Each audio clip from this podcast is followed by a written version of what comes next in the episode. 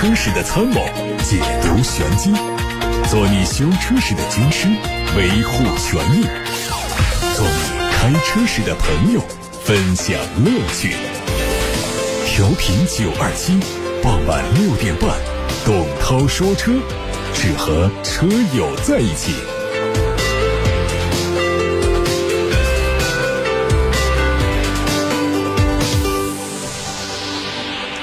看新闻，最近，吉利董事长李书福表示，吉利和戴姆勒联手推出高端出行项目，叫“奔驰耀出行”，耀是耀眼的耀，将于今年年底正式投入运营。首个上线的城市是杭州，这是继曹操出行之后，吉利打造的第二个出行品牌。奔驰耀出行可以为乘客提供更高端的服务。初期投入运营的车将会是。梅赛德斯奔驰品牌的 S 级、E 级、V 级等豪华车型，未来还会引进梅赛德斯、迈巴赫以及吉利旗下的高端纯电动汽车。有媒体曝光了思域两厢版在国内路试的伪装照片，它相比三厢版的造型更加运动，动力和三厢版一样，仍然是一点五 T 匹配 CVT。看到伪装车。装备了 LED 大灯组，发动机盖上有两条隆起的线条，车头下部是蜂窝状的进气格栅，这是跟三厢版最明显的区别。它的保险杠两侧的雾灯组区域的造型，还有侧面的线条，都跟海外版的思域一致。车尾是中置双出的排气，整体运动感是非常强。两厢版的思域可能就要在中国上市了。日前，蔚来发布了今年十月份的月度销量数据，达到了两千五百多台，环比增长了百分之二十五，同比增长了百分之六十一。这个数据创下了今年单月交付量的新高度。未来九十月份连续两个月的销量破纪录，而且月度交付量超过两千，这为未来带来了大约十亿元人民币的月度营业额，能够在一定程度上缓解未来的现金流压力。根据官方消息，今年全年未来的交付数可能会达到一万五千台。从去年六月份开始交付以来，全品牌的累计交付量已经达到了两万六千多台。海外媒体曝光了标致全新六零八的渲染图，它会取代原来的标致六零七的位置，并且预计在明年或者说后年推出。它会用一台 1.8T 的发动机搭配八速手自一体的变速器，外观前脸是用上了点阵式的金属进气格栅，侧面是看到了溜背的造型，以及非常独特的 C 柱。北京现代官方消息，菲斯塔纯电动版会在明年第一季度上市。它的外观延续海外版的风格，前脸是封闭式的格栅，充电口是在隐藏在车头内部。另外，它的日间行车灯从横置改成了竖置。车尾的变化是后杠，取消了排气口，并且在两侧增加了导风口。菲斯塔 EV 用的是最大扭矩三百一十牛米电动机。百公里的耗电量是十二点七千瓦，整体动力参数领先于市场上在卖的合资纯电动汽车。它相比昂希诺 EV 会更加注重后排乘客的乘坐舒适性。马自达的 MX 三零特别版在荷兰地区上市。起售价约合人民币二十六万五千八。它的侧面亮点很多，采用了上 U 型的双色车身，后视镜也从黑色的涂装，表现它的运动感。电池组的最大续航里程约为两百一十公里左右。上汽大众斯柯达发布了全新的 SUV 克米克 GT，它基于 PQ 平台来打造，定位是入门级的紧凑型的轿跑 SUV。它的前脸造型相对讲比较中庸一点，最大的区别在于车身的侧面后车窗的地方加进了大面积的镀铬装饰。另外，它还会提供双色的车身供消费者选择。动力有1.5升的自然吸气，还有一点二 T。看长安，安的全新紧凑型 SUV CS55 Plus 本月中旬就会上市了。它的外观和目前在售的 CS55 有很大区别，更贴近于 CS75 Plus 的设计风格。现款的 CS 五五入门版的官价是八万四千九，那么预计换新之后的 CS 五五 Plus 起售价会在九万元上下。再看斯柯达的全新明锐旅行版的预告图，它会在本月十一号正式亮相。全新明锐旅行版用了最新的设计语言，车身调整之后呢，风阻系数控制在了零点二六。内饰看到了中控液晶屏、全液晶的仪表，营造出和奔驰 E 级相同的双屏即视感。另外还增加了抬头显示功能。后备箱的容积是值得一提，达到了六百四十升。动力是 1.0T 的三缸机，1.5T 发动机。最后看到的是欧拉 R 会在2020年明年上半年上市。从目前官方发布的配置表来看，R 提供了很多智能装置，比如说23英寸的中控一体显示屏、无线充电、新智能家居 APP 等等。另外，R 还提供了自动刹车辅助、前方碰撞预警等多项安全性的配置。结合此前官方发布的消息来说，R 的主要人群是九零后，所以它的造型设计更具有冲击力，人群的定位更偏向男性化。新车由日本设计团队来打造。现在看到的是来自董涛说车微信公众号后台，在十八点三十分发来的第一条提问是什么？呃，其实有几位朋友是同一个时间十八点三十分一起发过来了。我们说光辉岁月的。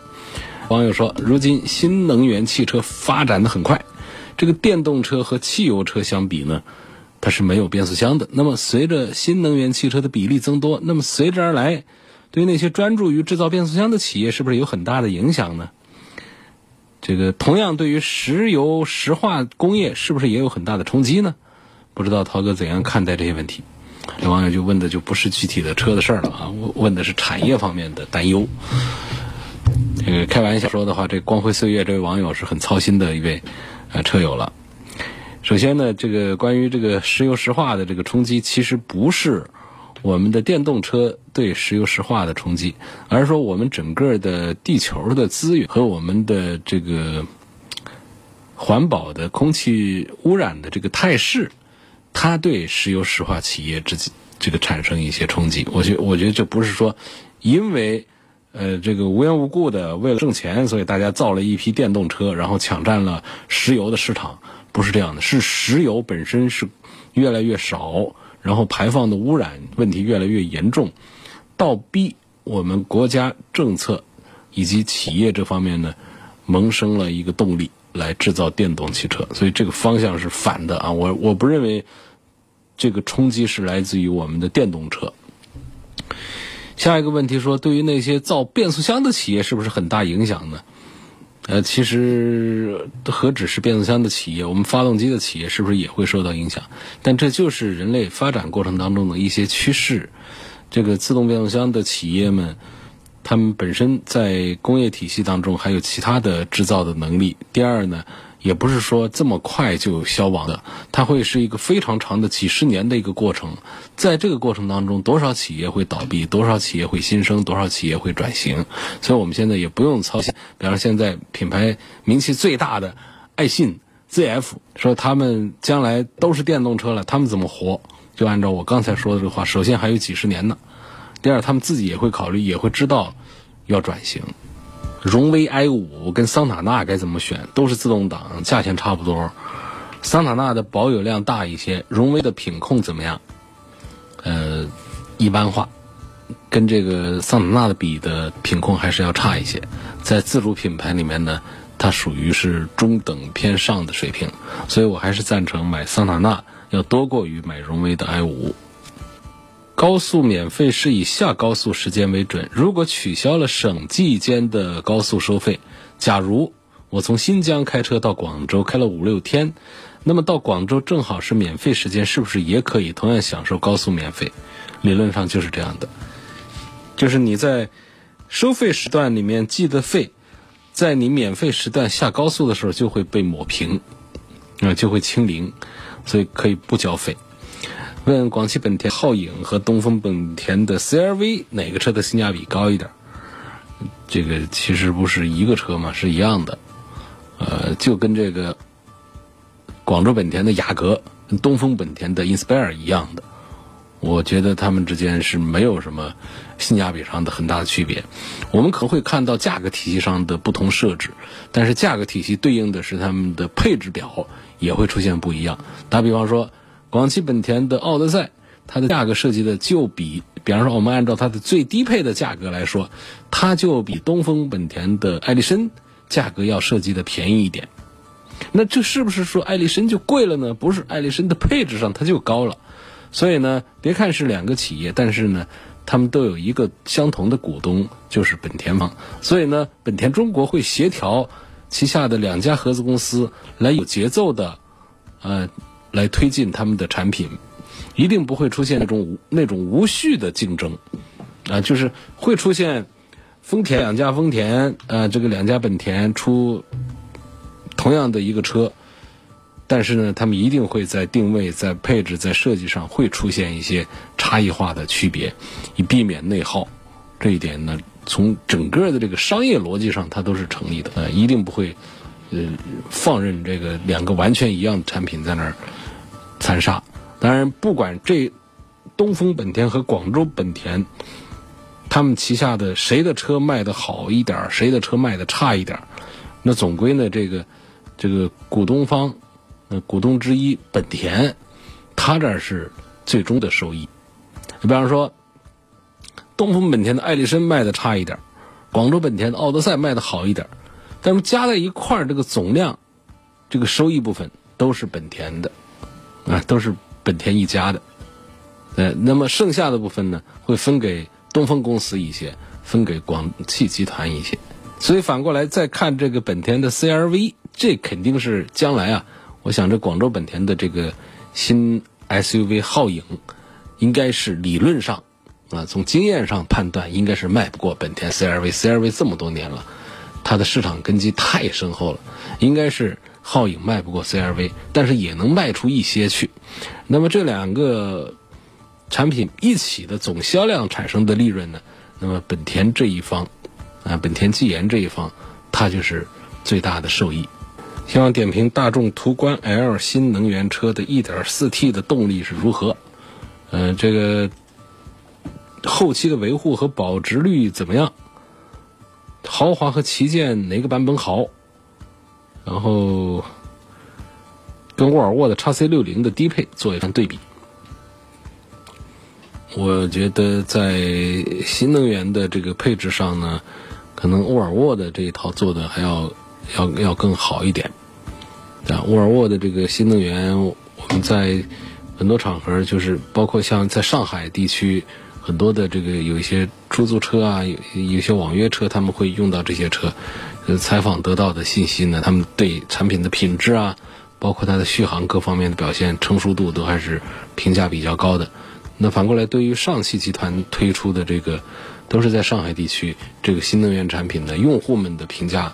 呃，会稍微的差一点、弱一点、陌生一点，因为这个新能源这一套东西呢，其实并不复杂，并不复杂，主要还是来自于说，呃，厂家在这个匹配和调教上的东西。独立的来看，电机、电池的话呢，我们中国的产品已经在世界上是属于很牛的了，而不是说我们中国还要觉得哪个国家的企业的电池、电瓶造的好一些。反过来是，这地球上好多的汽车企业。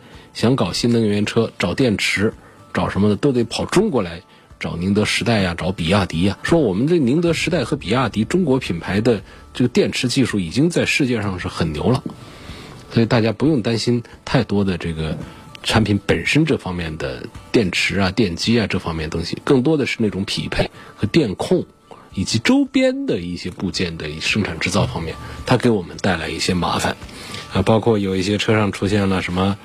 呃，保护，嗯，这个自燃等等这样的问题，实际是在核心部件之外的周边的零部件上，出现了一些安装方面的一些问题，或者设计方面的配件方面的一些问题，导致了一些更多的故障。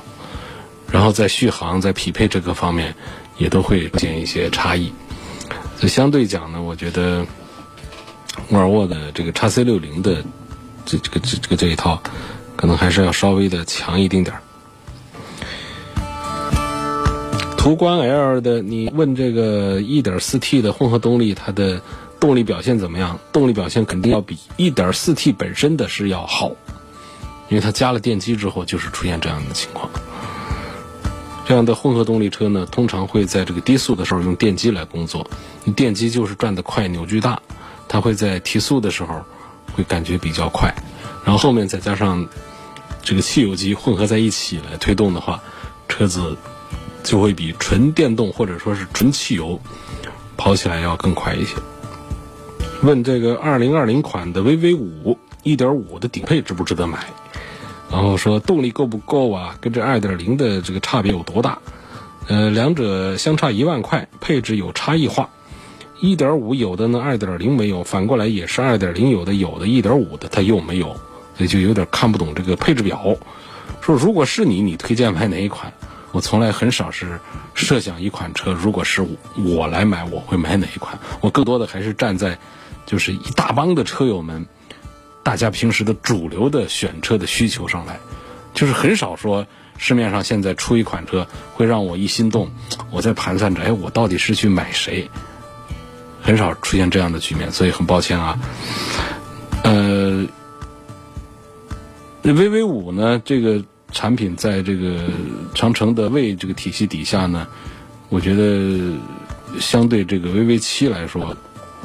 可能给我的印象要更好一些，可能是先入为主的这种感觉。在试驾的时候，呃，感觉它虽然说价格上这个便宜一点，但实际上呢，它的品质感是非常好的。不管是来自于动力啊、降噪啊、舒适啊，还是内部的一些做工这方面体验，都还是很不错。但是我觉得说买它顶配的这个事儿呢，我都我就不大呃不大赞成。因为现在这个 VV 五啊，它推出来的这个产品呢，原来的那那个有一些二点零的什么都停产了。现在二零二零款的应该就只一个二点零 T，所以我觉得在动力上的推荐呢，我是主张应该买它的二点零 T，就这一个车。所以，但是它到了顶配，而买这个一点五的这个车的话呢，一点五的动力弱一些，然后一点五的买它的顶配什么十三万七千八的那个。也是划不来的，不划算的，因为他们的基础的安全配置和娱乐舒适配置都是一致的，起点都比较高。来继续看大家提出的买车、选车、用车问题，来自八六八六六六六六，这问到了性价比方面，对比一下猛士和奔驰的大 G，对比性价比，这种车从来都不看性价比，就看喜好。啊，我觉得凡是上了上。百万的产品，百万以上的产品都不讲性价比，因为从这个制造成本上讲，呃，对比这个性价比，或者说我们花了这么多钱买到了怎样的配置和性能和空间和综合的服务体验，我们这样来讲这个性价比。这样来说的话呢，通常还是体现在一百万以下的车上，更多的能谈到性价比，而且呢，更多的是车与车之间的横向对比会出现一些性价比。啊，会多一些。你凡是上了百万的这样的，像奔驰的大 G 这样的，你从一个侧面上讲，比方说，我这车一百多万我就买了，它的越野能力很强悍。我相对于这个宾利的天越来说，这性价比就好高。其实这个是很很很无趣的一个对比。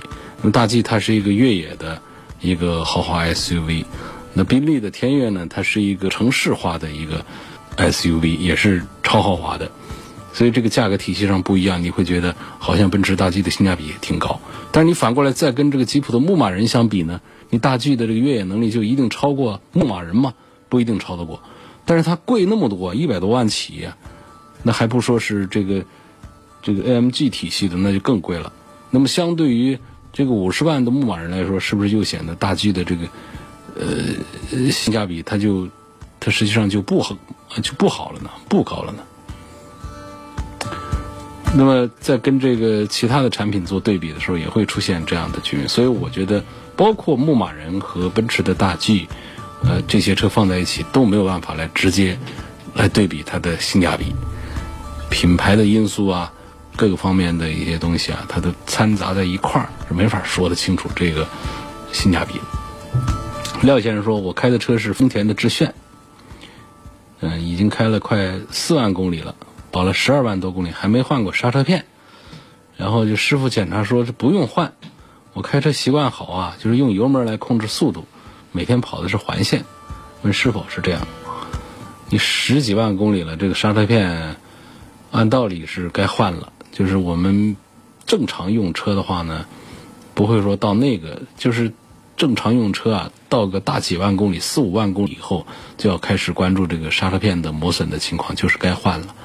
到了十几万公里，你现在保养的时候，师傅检查说还是不用换，也就是你平时可能用刹车真的用的非常非常的少，啊，很少踩刹车，也就是你开车是很温柔了，希望用油门来控制速度，呃，但这也确实是太过了，你我我觉得你实在也没有必要太追求油门控制速度，你该用刹车还得用，毕竟安全是第一，省油是第二，然后人开车还得舒服。就别被这个车子给架起来了，很难过，很难受，这不对。所以这这个呢，既然说检查来看磨损的情况还好，那你你就继续留着用呗。自动驻车的功能对车有没有伤害？也不要是被这车上的一些东西啊给吓坏了，给架着了。一个自动启停，一个自动驻车，这两样东西，这个我觉得对车的伤害。大家完完全全的可以忽略不计。未来的 ES 六质量可靠吗？续航真实可靠吗？我们现在续航啊，都很难说能够和厂家标定的完全一致，大概都会有一个缩水量。不管是哪一台纯电动车，都是这样的，因为它本身测试的环境不一样，我们用车的环境不一样，我们用车的人也都不一样，车本身哪有？说一点个体差异都没有的呢？有这么多的不一样，那么对比一个写在纸上的一个续航数据，大家要有一个思想准备，呃，有个百分之一二十以上的这样的出入，我觉得都算是正常的。如果说完全没有出入的话，那反而是不正常。那么未来的这个这两个月的销量，九十月份的销量还是挺不错的，啊，销量在往上爬。那情况是好像是越来越好了。那么 ES 八也好，ES 六也好，他们的质量品质呢，在新势力造车当中，我觉得他们还是领先的，还是做的最好的。下一个问题说，九年半的 C 五开了十二万多公里，坡道除外啊，这个松刹车车不走，非要踩油门车才走，这是个什么原因？这就是一个自动驻车的一个功能。1.5T 的福克斯的三缸机它靠谱不靠谱？这个三缸机啊做的有很多了，标致啊、宝马呀、好些家，包括别克都做。我认为做的比较好的恐怕还算是三缸的，还算是福特家的这个三缸机。啊，这个三缸啊，这个东西呢，它不是说就一定是技术上比较简陋，你可以说它节约成本，你可以说它环保节能。但是呢，它不不是说它就是用了比较低级的技术，所以它造了一个三缸。相反呢，它会有更多的技术，比方像福特的，它会用到一些这个和震动来对抗的一些防抖的一些黑科技。包括宝马其实也在用那些防抖的一些东西。虽然说收效有的好，有的不好，但毕竟呢，这个三缸机本身在动力啊，在各方面呢。它是可以的，只是在震动和噪音方面有它先天性的物理劣势短板。我认为在一众三缸发动机当中呢，福特的三缸机做的还算是很不错的。然后因为有几个奖还是能够说明问题。我们说国内的很多奖啊被污染了，那国际上些发动机的大奖我们还是可以值得关注一下。那么这个福特的这个三缸机。也包括了这个标致雪铁龙的这个三缸机，还有宝马的这个三缸机。实际上呢，在这个呃小排量的这个三缸机当中呢，一五、一六、一七年，他们都得过奖。所以这得奖呢，我我觉得还是有一定的说服力。就是它缺一个缸呢，不代表三缸就廉价。嗯，哪怕只是一口缸的这个差距。呃，只是这个参数上的这个重新标定，它也会耗费主机厂的大量的这个时间和精力。那么后续在抖动、在噪音方面问题的改善，这也是非常巨大的这个工程。可以说，很多三缸机的研发成本是超过四缸机的。三缸机在很多方面确实不如四缸机，但是在行业大势之下，三缸机的普及。已经成为必然，我们必须得接受这么一个现实。所以有些车上如果大家试驾发现它有一点噪音，有点抖动，不要觉得这个三缸机就是坏的，你可以感觉一下它的提速动力是不是还可以够用，这样它价格也还行的话，这样的车我们是要慢慢的考虑接受，该买它的。新车当天上牌完成选号，怎么样才能当天拿到铁牌？不知道这位朋友是国内哪一个地区的啊？因为每一个车管所情况是不一样，像湖北这边、像武汉这边车管所，好像都得是，呃，选完号之后呢，这个是叫设施处还是哪儿？反正就是铁牌机器才开始把你这号给打出来、给做出来，做出来再寄给你，这起码也得一个三五天。那么，但是国内有一些车管所呢，他自己在车管所大院里面，他就有这个制牌机的，那么这个流程上就会比较快。那么前面在大厅里面办事儿，把号选了，在等待制作行车证的同时呢，后面车间就跟你把这个铁牌给你压出来了，呃，所以这样最后呢，就可能当天你在车管所选完号之后，拿到行车证的同时就拿到了铁牌，所以这个情况就看。各地的车管所，因为本身呢号选完选出来之后，上这个生产线把它把这个铁牌给不是铁的啊，是铝的，就把这个牌把它给压出来，本身这个过程是很快的，只能说呢，因为这个各地公安系统的它这个生产这个工这个流程工序不一样，所以才会出现当天拿铁牌的拿拿这个牌照的是比较少见的。按揭买个车必须要花几千块钱买 GPS 或者是三年的盗抢险吗？这是双方商量着办。你不你不接受这一点，你可以不找他贷款啊，因为这个贷款买车呢，实际上呢，这个贷款为你提供贷款这一方呢，它是有风险的。他为了降低防范自己的这个风险的话呢，他给你车装上 GPS，或者说要求你。以他作为受益人来连买几年的盗抢险，降低他自己的这个风险，我觉得这个无可厚非，这个是说得通的一个道理。我们消费者这一方不能接受的话，咱们可以不跟他交易，但是我们不能对对方提出的这个条件来提出质疑，他没有什么非法的成分。有网友说：“我看三菱帕杰罗对比丰田的普拉多便宜十多万，那么他们的越野能力有差价这么大吗？”买这个帕杰罗性价比怎样？质量稳不稳定？啊，等等。三菱的帕杰罗其实质量稳定性方面还可以，还可以。主要是它价格便宜，越野性能不比普拉多差，这是它的这个很大的一个点。另外呢，我其实还跟大家跟这位网友推荐，就是我们喜欢买这个。呃，纯正的越野车又兼顾一些城市用途的车，买这种这个这个平行进口的，呃，性价比比较好的，实际上，呃，还有这个帕杰罗的运动，啊，这个车型呢，在很多的地方是没有卖的，很多地方没有卖的，但是它的这个售后的这个部分呢，它的这个。整车质保的部分呢，也是通过保险公司把它完善了的，是没有问题的。它的体积也好，就是尺寸也好，配置也好，还有它的越野能力也好，这各方面都是对应它的价格来说，可能做到三十万以下。这帕杰罗的运动，呃，它是很很值得买、很划算的。我推荐呢，可以到这个梧桐车话的这个商城上去找一找，有这个车挂在上面。啊，在做这个展示。微信小程序“梧桐车话”上面可以看一看这个三菱帕杰罗运动啊，这个车子。